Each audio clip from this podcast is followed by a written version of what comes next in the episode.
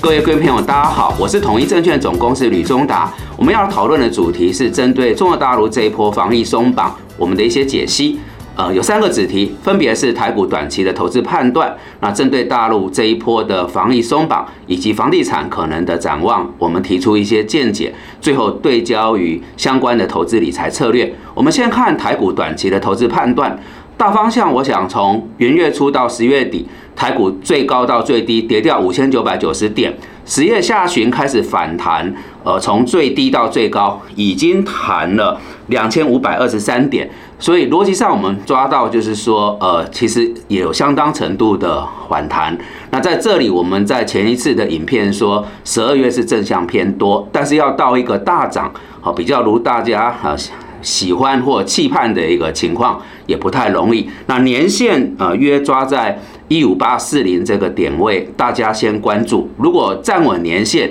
就可以再更为正向。但是年线跌破，就意味着过去一年的投资是失利的，就要多一点风险意识，审慎小心。那有各位朋友跟我提问说，蛮难操作的，因为被扒来扒去，上上下下。对，我想，呃，我们之前提了哈，就是股票市场操作重点不是看对，而是要做资金管控跟情绪的一个管理。现阶段，因为整个环境其实也是在往恶化的方向走，所以要控管您的资金的水位跟权重，然后不要着急，不要追高。哦，有看好的标的，是逢低呃下挫，我们再来分批进场。但导致针对一些比较。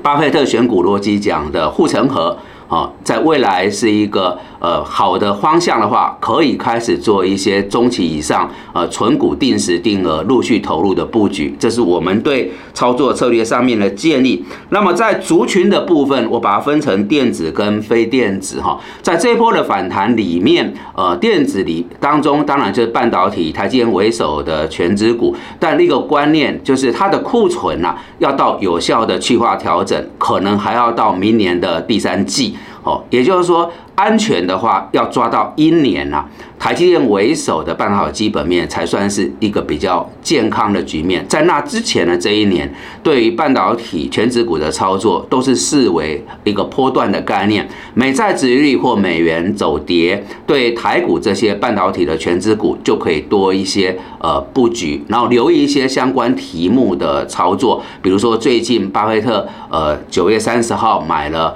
这个台积电，或是台积电在亚利。三大厂的一个呃装机盛典，它题目上有些拉抬，但就是呃见好就收，这是对整个半导体族群的建议。导致伺服器云端的这个部分可以比较多一点呃留意，因为它是目前展望到明年基本面比较明朗、比较有呃能见度的一个部分。然后在废电子，我是觉得它未来的这个能见度其实比电子。高一些，特别是在呃观光餐饮这个部分，因为它是随着疫后的开放解封啊，少数在未来几个月有机会进入旺季的。如果就能见度而言，我觉得它是呃比较名列前茅、优质的一个呃族群哈。然后。这个生机医疗，我们提了几次，它比较不受景气的牵扰，是一个在呃通膨环境底下防御性的概念，也可以多一些留意。至于国防、军工、航太、治安，这个背后都有政府政策的支持，也相对不受景气呃这个衰退或恶化的影响，可能就如刚才做的定调，呃往后看了几个月。非电子啊，传产的这一块，它的能见度会高于我们过去所所落的这个半导体的全指股、电子股。好，这是对呃台股整个族群的选择。那呃未来还是要关注呃有关于美债这一个美元指数的变化，联总会的货货币政策、美国的通膨，然后圣诞节到来，美国整个销售的情况如何，涉及到呃电子产业的。库存去化，这个至为关键，也是要高度的关注。大陆的解封，我们待会来谈。然后我们之前也分享过，因为现在外资陆续进入到休假，所以内资跟中实户比较会有拉抬的一个做账行情。这个也是现阶段盘市的一个特色，可以做呃留意。好，我们接着进入第二个主题，就是来讨论大陆最新一波在这个防疫上面的松绑哈。那金融市场是很敏感的，人民币呃从九月以来第一次站上了六字头，所以汇率就已经先反应了。那大陆的 A 股啊，呃也触及到九月中旬以来的呃新高，代表其实从今年第二季一直到这里为止。中共中央的防疫清零，其实是造成经济跟金融市场最大的一个压力点，但这里开始有一些缓解，自然金融市场就先反应。那十二月以来，呃。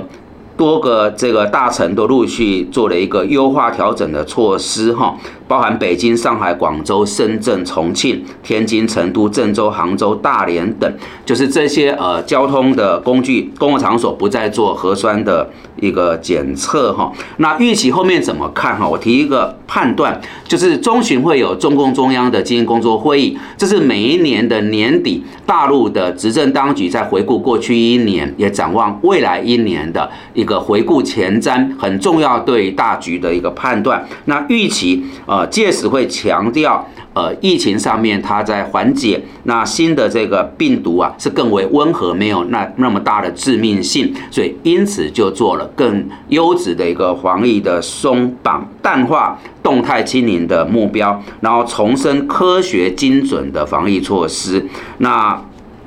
这个我觉得是一个很正向的消息，因为之前跟各位聊到，整个动态清零原本我们的评估是到明年三月初的两会，它的政治提成表告一段落，才有可能大的松绑。但现在看起来，呃，随着这一波大陆有一些不同的声音，它已经提前有机会松绑，所以呃，也反映出来对于大陆的整个经济跟金融市场相对是比较正向的。再过来就是房地产的部分，烂尾楼这个议题。今年几乎是贯穿了一整年，让 A 股跟人民币啊，呃低迷的一个主要原因。那我来讲一个故事，就是呃大陆的恒大集团许家印总裁，他曾经是多年大陆的首富，但是最近竟然传出说他要跳楼自杀，那就是看出来我们在桃花扇那个戏曲里面谈的，好，眼看他起高楼，眼看他宴宾客，眼看他楼塌了。那许家印如果这么认真投入到他事业经营，却从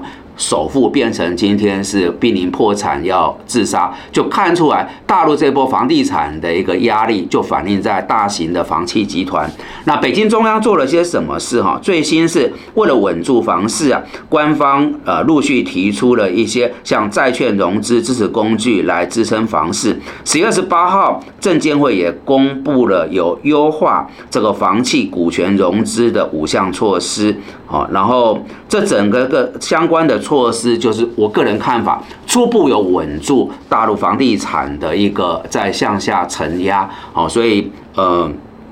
可以这样判断，在过去这个今年以来大半年，造成大陆萎靡不振，在金融部分的这个烂尾楼、黄色泡沫的问题。也相对比较是弱化，有在往好转的方向走。那这里衍生出来就第三个子题要谈投资策略。如果如我们的判断，房市呃的部分有改善的话，大型的消费龙头股在呃 A 股的部分，港股都可以做一些呃留意。那我来直接引用外资的一个最新看法哈，大摩他把大陆的股票呃调整到加码哈，那。加码这个背后，呃，就是看到呃，黄历的一个松绑，跟房地产啊开始有一点在呃落底，最坏的情况改善哈。那但他也提醒风险，就是眼前还是有相当程度的一个不确定的因素哈。这是大摩很快有一个动作，调升了大陆 A 股的一个呃平等。另外一个是高盛哈，我很看重的一个投行，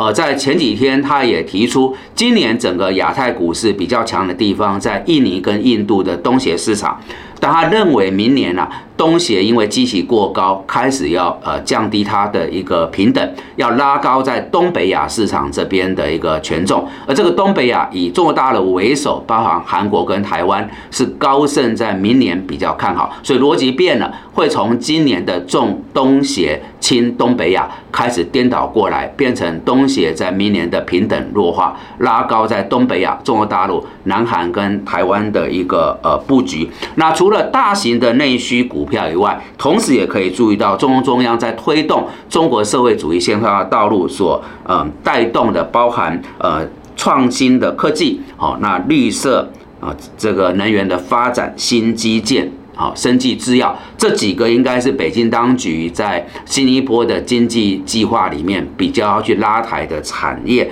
也都可以在 A 股跟港股相关的标的来做一些琢磨。好的，以上是我们今天为各位所准备的主题。如果大家觉得这些内容有助于您的判断跟操作，敬请帮我们多加推广、按赞、订阅、分享跟开启小铃铛，感谢大家。